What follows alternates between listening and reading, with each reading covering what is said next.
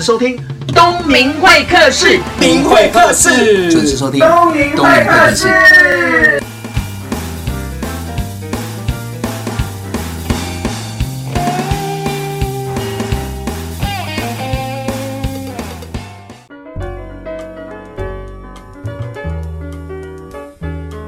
听众朋友，晚安！我是东明会的主持人王东明。我们每个人呢，在生活工作当中有很多的关系，在工作就是跟客户的关系，跟老板的关系，跟同事的关系；在家里呢，跟老婆或跟老公、跟小孩，甚至于爸妈、公公婆婆，还有邻居的关系。这本书很特别，叫做《关系的界限》，每一段关系要如何划清界限？我们邀请的是这本书的作者，也是心理智商师吴姵颖。大家好，东明好。好，来，我们讲一下，就是刚刚有工作跟生活当中有很多关系，对，但是这些关系当中有可能是不必要的，但是有些是不得已的。比如说刚刚讲的，就是可能工作你的同事关系、跟客户关系，嗯，还有主管关系。那在家里的话，就是可能夫妻关系、情侣关系，甚至于小孩的关系，甚至于爸爸妈妈关系。那这个关系当中，这那个界限啊，我们要怎么样去拿捏啊？OK，我先提一个职场上我觉得大家耳熟能详的例子好了。嗯、我之前有一个经验，去跟人家工作的时候，然后那时候刚好服务一个公司，他们就是一直都有。员工就是自杀的案子，嗯、对，那我们就去服务那个公司。那那时候公司其实因为很紧张，因为这个事件持续发生，就会让主事者很不开心嘛。嗯。那后来那个主事者其实就有要求我们的那个 leader，然后就去跟他讲说：“嗯、你要求你的团队二十四小时待命，要我们做这件事情。”好，嗯、那我们在讲关系界限，其实关系界限会影响到的是我们人跟人之间的界限。同时，它也会影响到我们在专业上怎么展现我们专业的界限。嗯哼，所以一个有专业的人啊，他们其实不会是顾客至上的。对，因为他们有时候要教育顾客。嗯，对。所以那时候我的 leader 其实就跟主事者讲说：“你绝对不能要求我的团队们做这种事情，二十四小时待命是不可能的，因为他们会很快就挂点了。”那所以他后来其实就跟主事者去讨论，你能不能用其他的方式去替代。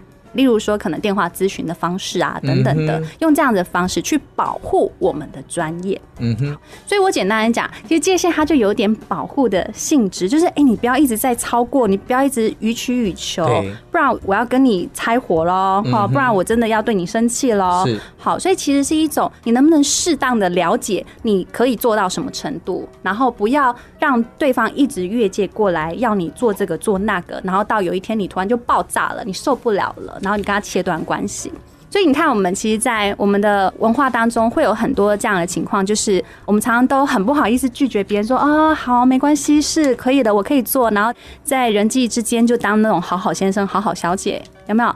但是其实他背后就会一直把这件事情拿去跟其他无关紧要的人抱怨。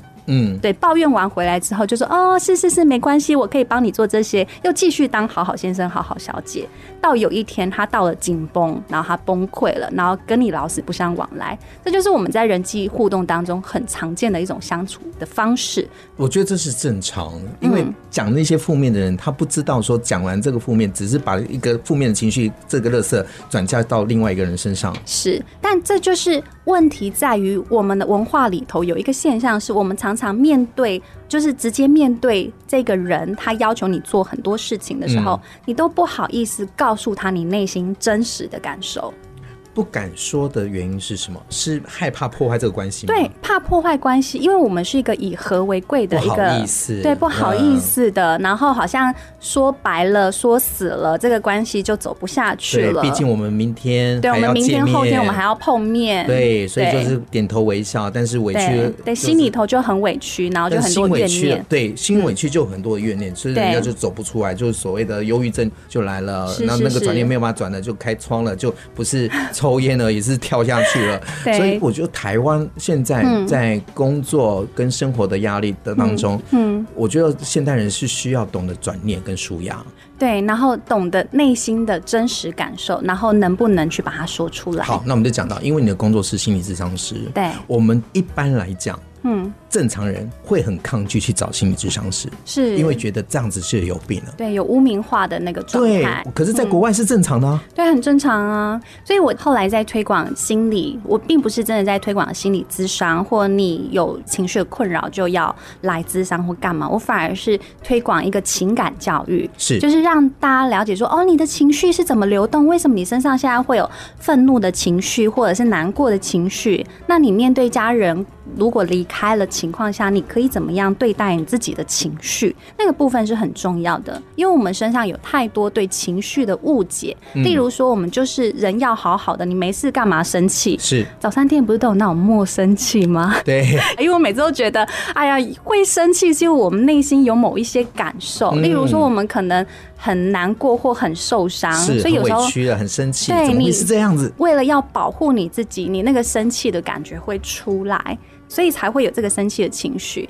那很多人其实他在关系里头，他不敢生气，嗯，对，因为他觉得生气就是会让人家觉得你拍到顶，哦，拍到零，对，就很难相处嘛。对，所以这个人怎么这样啊？不合群。对这个，对，你怎么就是只是一件小事情做一下会怎么样？爱计计较，对，所以他会导致他对自己身上的情绪有很多的怀疑，所以他就没有办法好好的去表达他自己的感受。嗯，所以设界限或者是拒绝别人，他就变得很困难了。所以拒绝这件事情也是一个艺术。对，是一个，艺术。要怎么样拒绝又不会得罪人，又不会让自己累积了很多的情绪的负面能量？对我觉得这是要学习的。但坦白说啊，我觉得得罪人这件事情，其实有时候并不是你可以掌控的、欸。是啊，因为有些人，你想想嘛，他既得利益者，他有些工作他不做，他通通塞给你做。有一天你长出你自己的自我意识，或你开始认可你自己的感觉，就是我就是不想做了，这根本不是我的工作，你怎么可以塞给我？然后你开始跟他拒绝，或开始跟他说不方便，我家里真的有事情。即便是你多么好声好气的跟他讲，但是因为他的利益觉得被剥夺了，是，但其实那根本不是他的利益，是他自以为他拥有这些权利去要求你做很多事，嗯。你只是把那个权利拿回来到你自己身上，我可以掌控，我想做什么，我不想做什么的那一刻，很多人会是暴怒的。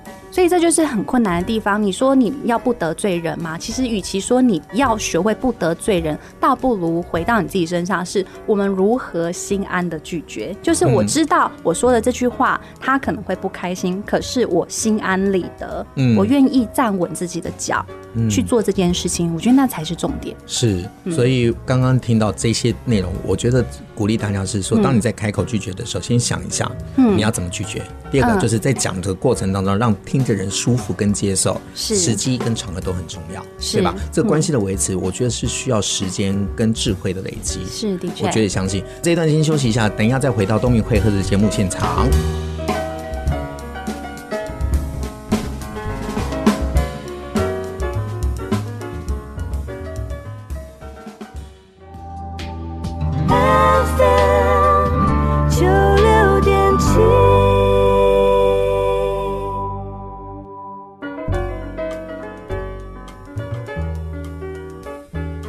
回到东明会客的节目现场，我们刚刚讲到职场的关系要怎么维持嘛，嗯就是比如说跟客户、跟同事要怎么样拒绝别人，或者说这件事情如果增加了我们的 loading，我们应该怎么样去开口让对方知道？我觉得这是要学习的嘛。那除了工作当中，我们还有家庭。对家庭最难解的。哦，真的，家庭那种关系，父母关系啦，夫妻关系啦，跟小孩子的关系，甚至于你还有公公婆婆的关系，是。对这个关系是很难解的，因为毕竟有了那个身份，我们东方人就会说应该要有那个责任，对可是是责任这两个字好写啊，但是超难做的。对，对，的确是。所以我现在就跟听众朋友们分享一个故事哈。其实我觉得这是在我们现在文化里头越来越常见的现象，就是说，哎，你三十几岁了哈，或者是你其实一直很想要离家去做一些什么，也许是可能出国去念书等等的，却发现你遇到了层层的阻碍。我就曾经在一个演讲当中，我在书里面也有提到这个案例，就是这个男生他叫 Kevin，然后他就说他很想要出国，一开始是先想要 working holiday 嘛，一直很想要体验国外的。三十岁，他那时候可能哦二十几岁而已，OK。我吓了一跳，我觉得三十几岁还要想 working holiday，哦，还是有啊。我觉得那是冒险哎，真的，他就把他过往的经验，然后要中断了。对。但他可能一开始是二十几岁的时候，然后那时候真的很想要去体验国外的生活。可是那时候妈妈就跟他讲说：“哎、欸，你不想想我们家里爸爸其实身体很不健康，你要不要就是好好待在家里陪爸爸走这一段路？”那他就心想说：“对啊，好像也应该的嘛，生我父母嘛，嗯、对，生我父母，爸爸生病了应该要陪他分担一些事情。”那他就听妈妈的话，他就留下来了。嗯、那真的也是留了几年之后，当然爸爸就是身体真的很差，然后最后就因病过世了。了嗯、那过世了之后，其实又过了一阵子，他觉得妈妈应该就是那个伤心啊，调整其实应该也差不多了哈。那就跟妈妈讲说：“哎、欸、妈，其实我还是一直有那个想要出国去学习，他他想要学会某一个技能，在国外去学、嗯、那个技能，可能在国外是特别厉害的。”他就说：“我可不可以到国外去？然后我想要待在那边学个两三年再回来。”然后妈妈就说：“你怎么忍心啊？”你怎么忍心放我？你怎么忍心？我就一个人在台湾呢？你怎么忍心啊？然后他就心想说：“那到底是要我怎么样？你之前叫我留下来，我留了。那现在爸爸过世了，我好不容易觉得我的那个责任，就是照顾的责任已经尽完了。对，那怎么现在我在跟你谈这件事情，你却是责备我的？”怎么好像感觉就是我怎么做都不对？我们换个角度来想好了，站在孩子的立场想，他这样想是对的；站在妈妈的立场想，他有可能是第一个。害怕孤独，对，或者是没有安全感。的确，突然间他的生活重心，假设四个脚就突然间断了两个脚，那你想那张桌子怎么可能存在？是，所以第一件事情，我觉得他妈妈的本能反应就是抗拒，对，是拒绝的。那的确从这个角度，我们就要来谈，其实为什么这么多二三十岁，他们必须要待在家里头，必须要继续当孩子。他明明都已经长成成人了，他们甚至可能经济都已经自立了，甚至他们其实也许是。已经有了伴侣，然后他们想要独立出去住，我觉得他们就遇到就变成是我们刚刚提到的，就是妈宝了嘛？他不一定是妈宝哦，他可能有自己的想法，可是。他害怕妈妈的感受是不开心的，所以他逼着自己不要去做。他心系着妈妈，所以他会不想要违逆妈妈的那个不舒服的感觉。他有时候可能妈妈有些话他不一定会听，他要听不听的。可是当妈妈如果生病或妈妈如果难过的时候，他们可能就还是需要回到家里去照顾。那其实我们在家庭的成长阶段，其实有一开始的筑巢期，是就开始建立这个家，是到开始满巢期，因为孩子生出来了嘛，了然后家里有好多的小鸟啦。嗯、可是到后面小鸟长大了，其实就要飞出去，就到了空巢期。对，空巢期就是非常多台湾人很难面对的一件事情。为什么？因为其实，在我们华人文化里头，我们很注重亲子关系，是很注重亲子的教养，很多就是父母给予孩子，所以那个母职跟父职其实通常都是很大的。嗯，以至于他们往往很难去回到夫妻之间好好看。哎，我们夫妻亲密吗？我们够不够爱彼此啊？还是爱小孩就够了？嗯，好，好像台湾就是结完婚生完孩子的时候，重心会 focus 在小孩身上，通通都到孩子身上，以至于他们其实忘记他们夫妻之间的关系是要经营的，是要彼此保护的。那变成这样的现象之后，就变成到了空巢期。其实空巢期很重要的家庭任务是。孩子要飞出去，所以你父母要卸下父母的那个角色职责，你要开始让孩子就是把他当成成人，把他当成朋友了，而不是把他当成是自己家的小孩。你要一直盯着他看。他已经不是这样的状态，可是当你要卸下这个母职或父职的时候，就很多父母他会孤单空了，嗯哼，那空好大一块啊，然后他就会觉得很难过，有没有？他就会觉得有很多的失落，然后就会开始整个人生好像就开始一直在看电视剧，是 宅在家里的，对，整个就负面的，每天 打开就是三立跟民视的八点档，对，然后就是婆媳之间的问题什么的，很多。为什么会有这么的共鸣？东明真的很有共鸣哈，因为你知道有时候难得回家了，那你会听到长辈就是开始就跟你讲负面，然后讲情绪，然后讲在楼上什么。那我在外面是个讲师，我我觉得我是要懂得转念，但是我没有办法让我的家人转念。对，但是我是他的儿子，对对对，我得尽孝道，然后当一个垃圾桶来让他说，我觉得这就是一个责任嘛。对，但是殊不知听完这些东西的时候，我还要想办法转念。啊，是。可是你有没有想过，为什么都是你听？应该是说我比较孝顺吧，比较好讲话吧。为什么？为什么你变成家里比较孝顺的孩子？其他孩子呢？因为我觉得可能是我在外地工作，那那爸爸妈妈也忙，也分两个地方住嘛。是。那难得可能一个月见一次面，我就想说珍惜那两个小时的时光，我就听他讲什么。但是讲什么时候，刚开始我就会帮他，就是。你刚才都都还可以收，对不对？对，然后就帮他转念什么的，转到最后，我觉得没有用，因为他们收满了。对，我觉得每个人都是他选择他的人生嘛，他他的人生就是休假就躺在那个沙发看三立的八点档。那我觉得我不能去否定他，对，因为我觉得他有他的价值观。哎，他如果选择这样的方式，更是开心跟快乐，那我觉得这样就够了。但是我会告诉他说，哎，有没有机会你可以去选择其他的方法？比如说，我举个例子，我常听到学生跟我抱怨说，嗯。老师，你在学沟通，那你有没有很难沟通的人啊？我说有啊，躺在你旁边的人啊，然后付你薪水的人啊，生你的人啊，你付薪水的人啊，然后他再想一想，都是啊。我说对，我觉得人最难相处、最难沟通就是家人，因为他们不会去想到说，哎，这句话要停一下，嗯，然后应该要怎么讲，嗯，因为他想到什么就说什么，那反而就伤害到彼此，所以关系就很难建立。对，所以因为其实躺在你身边的人，或者那个养育你长大的人，有时候很多的爱跟认可，你还是希望从他身上获得。所以有时候可能讲了一句话，你会期望他能够给你很多正向的回应，嗯，那是很自然而然的。刚刚就讲到那个空窗期，其实孩子大了，然后父母的重心就可能责任也到了一个阶段。那如果他的工作又面临了退休，他回到家的时候，他可能空了，因为他在外面是被需要的，对对吗？那回到家里，哎，怎么孩子大了，老婆也有他自己的事情，嗯，那反而这样的男生就会老得很快，很快。是真的。我们刚刚讲到空窗期，那我们应该要怎么样去面对这个空窗期？OK，其实就像我刚刚提到 Kevin 这个例子，我们如果回来谈他的例子，我那时候其实很重要一件事情，告诉他，他要帮忙妈妈卸下母职。是，好，那卸下母职很重要的就是帮忙妈妈去看到，如果接下来如果真的 Kevin 跑到国外去了，他想念 Kevin 的时候怎么办？他能不能帮自己去找到生活的重心，开始在这半年到一年即将分离的阶段里头，去培养他的兴趣？好，这是一点。所以回到你说的，我们一般大众就是在面对空窗期，我们身上有很多的角色失落，好，那个空的感觉是很强的。所以回到我们自己身上，我们要重新去思考：OK，我的前半生也许我贡献在职场上，嗯，那我现在我终于可以回归我个人了。在接下来，我回归我个人的生命阶段里头，我可以怎么样去贡献我的生命，或我怎么样去运用我接下来的生命嘛？嗯哼。所以你去找到，也许你自己的人生意义，或者是你人生的重心，其实它就是一个很重要的过程。重心。对。让我想到另外一个案例，我的学生呢，就是他自己也谈恋爱嘛。对。然后他爸爸妈妈就是爸爸离开，就跟你刚刚的 Kevin 也很像，就是这样妈妈。是。然后妈妈除了工作之外，就是先在家里。嗯。那他。也觉得说妈妈一个人在家里有点很孤单、很负面或者什么的，所以呢，你知道吗？他鼓励他妈妈去谈恋爱。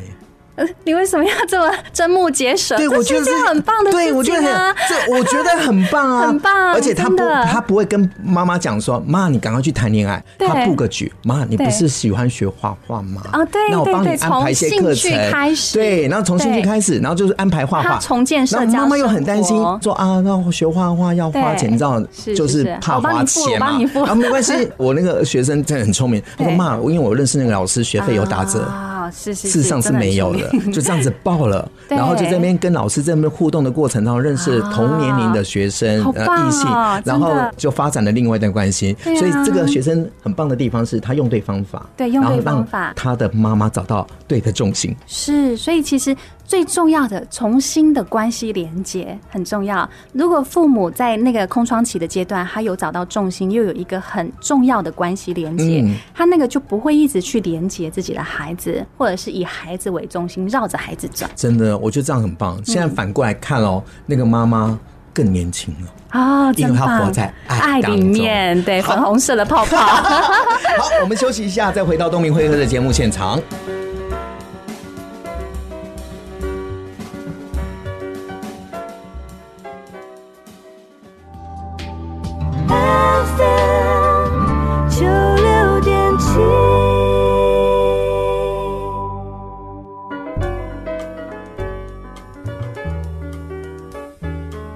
现在收听的是东明会客室，我是主持人王东明。我旁边这一位呢是，我是智商心理师吴佩莹。好，我们刚刚聊到职场的关系以及亲子关系要怎么样去维持嘛。嗯，那我们这一段我比较好奇的是，你怎么会想要当智商心理师啊？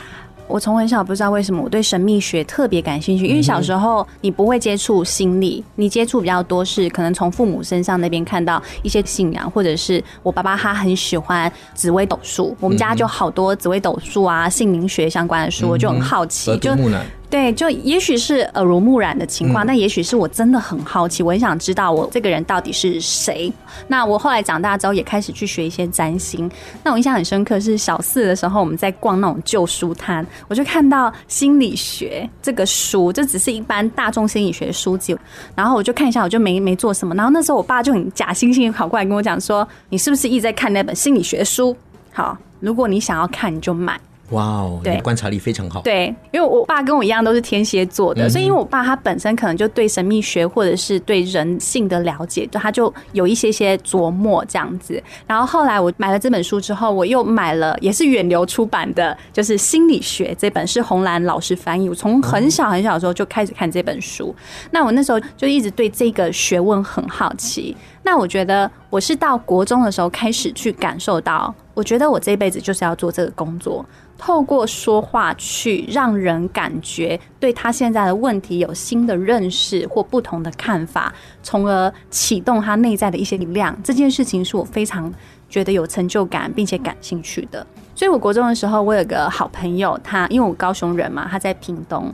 他就一直很想要考上平女，好，那时候他所有的补习班老师，甚至他们班级导师都跟他讲说：“你没门，你这个成绩我看过这么多的，讲的好直接，讲的好难听哦。”他说：“我看过这么多届的学生，你这个成绩根本不可能。”他就觉得很沮丧、很难过。然后他每周都打电话给我，就跟他讲说：“你每一周都打电话给我，好，我们就好好聊天。”那我真的就陪他聊天，然后最后他就真的考上了。嗯，对，我就真的很为他开心，然后我就开始去意识到，说我真的很想做这件事，所以我从高中的时候，我就想也没想，我就是填三类组。但后来就考试失利，就是没有这么好考，因为我真的对那个物理、化学、数学这一类真的我很不行哈，就很努力念，就是没办法念很高分，有没有？然后后来大学的时候其实也没有考到我想要考的学校，然后我又重考了一年，我就超级任性。还好我妈妈跟我哥哥是非常支持我的，那他们就支持我去重考。然后我重考了第二年之后，我还是没有考上。对，我还是没有考上我想要考的。其实我那时候很执着，就是要考台大心理系，因为那时候其实都是因为名校一路念上来，你就一直觉得应该要去好学校才对。嗯哼。但我后来念到大二，其实我念的是清大，其实也是很好的学校，但因为它没有心理的科系，对，所以我就是去报了研究所的补习班，然后就开始去念书，然后很顺利，我只念了半年的书，我就考上了。哇。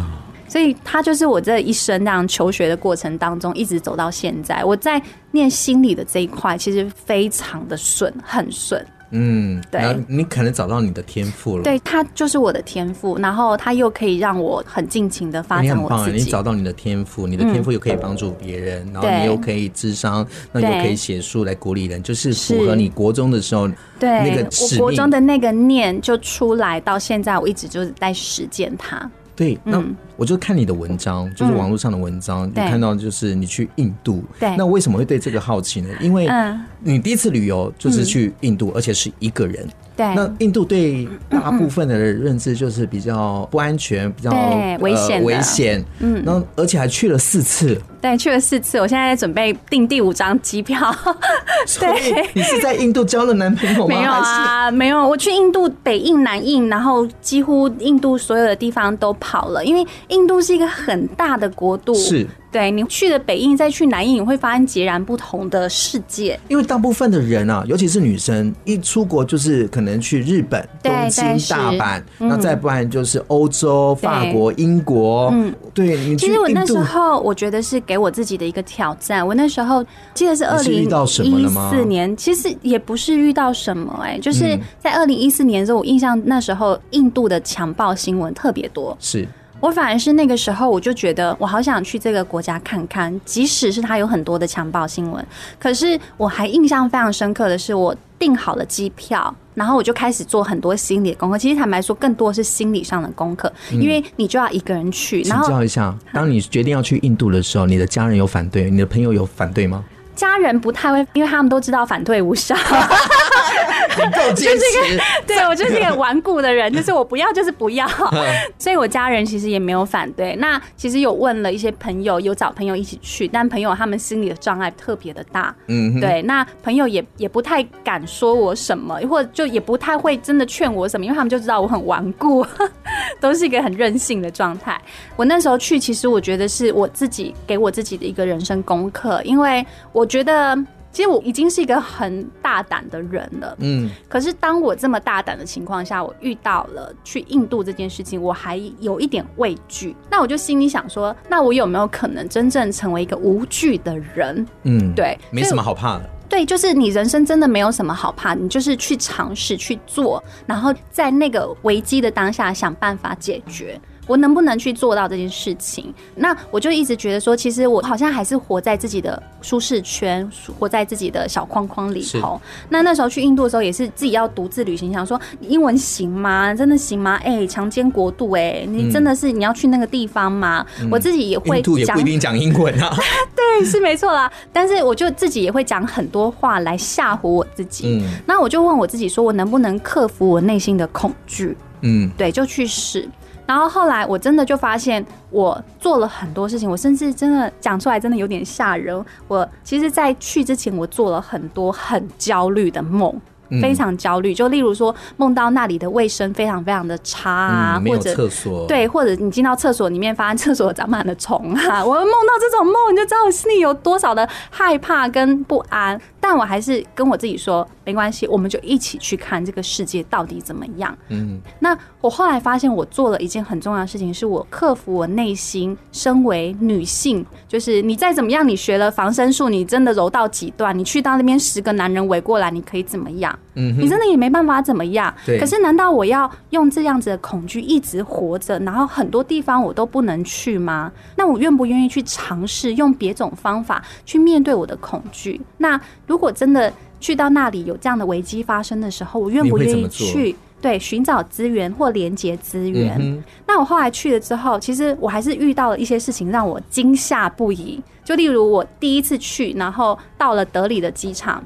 走出德里机场，我已经买好了那个计程车的票，然后计程车也长得不像计程车，它是一个黑色的箱型车，我才知道那叫做计程车。然后一群男人，好，其实他们都是司机，好，他们其实都很善良，他们就一群人看到我手上的纸张，就全部围过来。然后那时候我穿着那个红色的风衣，很大件，然后我里面放着我的防狼喷雾，我就一手伸进去就握住它，心里想说：你们不要再过来了。我就心里还很害怕。有没有？嗯、然后后来就发现，他们就只是要看我手上那张纸，然后跟我讲说：“哦，你就跟那个谁谁谁去。”我那时候已经全身冒冷汗，然后我心里想说：“我到底在干嘛？”嗯，对，我怎么需要这样不断的自己吓自己？是。然后我后来就开始去不断的回到我自己身上，看我内心的恐惧，然后我就心想说：“既然……”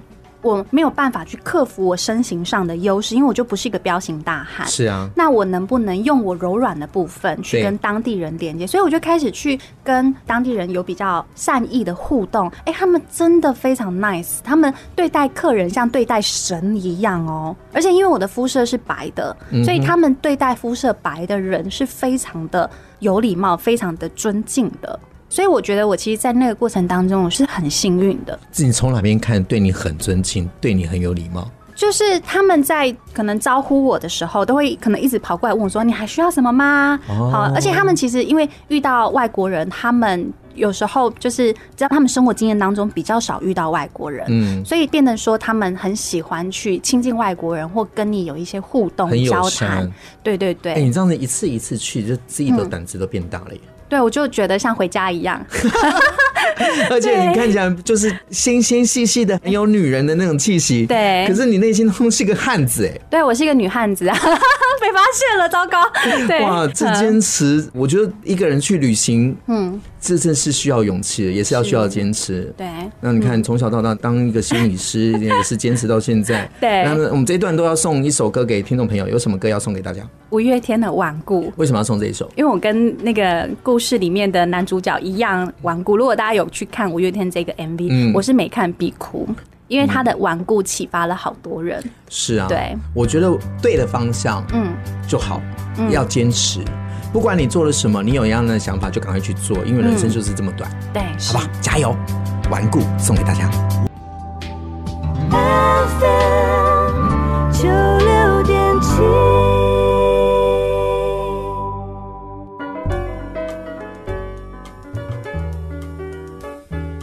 你现在收听的是东明会客室，我是主持人王东明。我是智商心理师吴佩莹。对，我们刚刚已经了解到，就是佩莹很有勇气的，从小国中的时候就立志要做心理智商师，嗯，所以一直坚持，嗯、一直顽固。我我其实也没有觉得自己励志哎，我觉得这个就是啊，你看，就是一直拱拱啊 走，对，对，这就是我们的目标。那个，所以听那个五月天的那个顽固才会有共鸣啊，很有共鸣。其实要坚持啊，很不简单，嗯，放弃却很简单，是因为有时候你可能走不下去的时候，你就想说啊，干嘛那么把自己那么累，然后就回到你自己的舒适圈。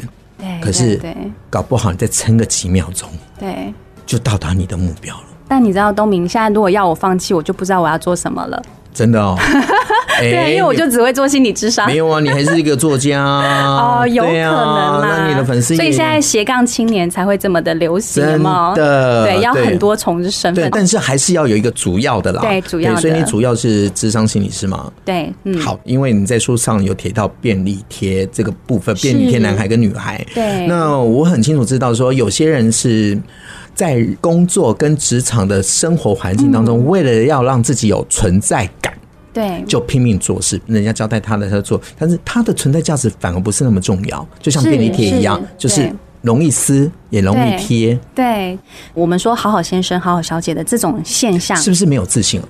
当然，一部分是没有自信，但是我觉得里头有更多的，说穿了就是他们内心里头在人际互动的害怕。嗯的感觉，你是指不知道怎么样去相处，不知道怎么去拒绝，对，或不知道怎么样展现自己的，或者是说他担心拒绝了，人家就不喜欢我了，就没有存在感了。对，这是最重要的一件事情。那另外一个部分是，他们可能很熟悉一种互动模式，叫做我给我给付出，我付出，我才能够获得被需要的感受。是对，所以他们才会在关系里头不断的给很多，然后最后给到别人都拿得理所当然的时候。他就会觉得心里很酸的这种感觉。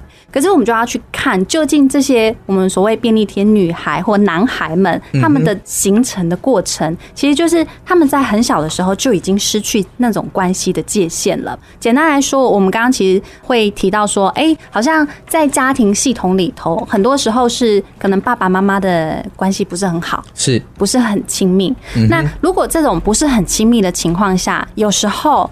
妈妈跟爸爸如果处得不愉快，那可能就有人伸手把孩子给拉进来，就拉进来说：“哎、欸，你到底是要靠我这边，还是你要靠你爸爸那边？选边站了，你要选边站哦。好，嗯、那这个孩子就心里会有很多的害怕，所以他要融进去，跟别人的想法一样。”好，他才有办法好好的生存。所以这种我要跟别人的想法一样，我不能够忤逆别人，是或我要逗别人开心，可能变成他们自己的生存法则了。对。